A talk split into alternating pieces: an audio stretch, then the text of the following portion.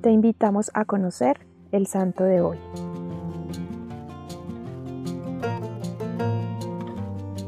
Luego de celebrar la conversión de San Pablo, celebramos a dos hombres que ayudaron al apóstol a fundar iglesias y convertir comunidades enteras al cristianismo. Hoy la iglesia celebra a los santos Timoteo y Tito.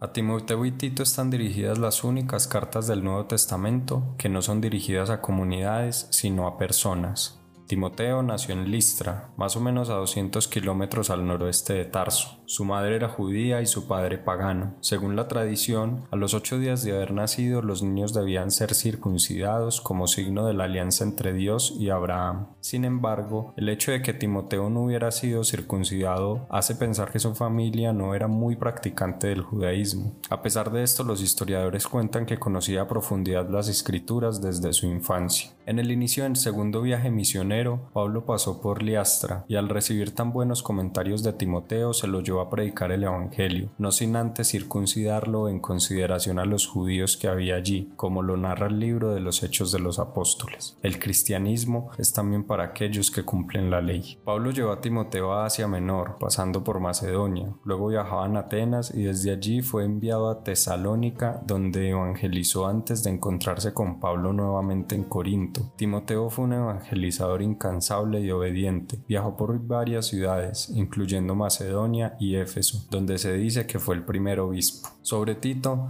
se sabe que nació en una familia griega. Sus padres eran paganos, pero al escuchar predicar a San Pablo en uno de sus viajes misioneros, se convirtió al cristianismo. Y no solo eso, se vuelve un íntimo colaborador de Pablo en la evangelización. Tito viaja con Pablo a Jerusalén para el concilio apostólico. Allí, y contrario a lo que sucedió con Timoteo, Pablo se opone rotundamente a la circuncisión de Tito, dándole un valor universal al cristianismo, que no distingue entre raza ni cultura. Cuando Timoteo se fue de Corinto, la misión de evangelizar en esa ciudad le fue encomendada a Tito, quien restableció la paz entre la iglesia de Corinto y el apóstol. Sobre los viajes de Tito no se conoce mucho, pero algunas cartas pastorales lo presentan como obispo de Creta. De Timoteo y Tito podemos aprender que la iglesia no se hace con un solo hombre, que Pablo tal vez no habría podido fundar tantas iglesias en diferentes ciudades sin la ayuda de estos hombres que dedicaron su vida a llevar el Evangelio a los demás. Señor Jesús, te pedimos que nos permitas misionar a diario, que acerquemos muchas almas a ti, que como Timoteo y Tito seamos obedientes a tus pedidos, que mis pies, mi mirada, mis palabras siempre sean tuyas. Cristo Rey nuestro, venga a tu reino.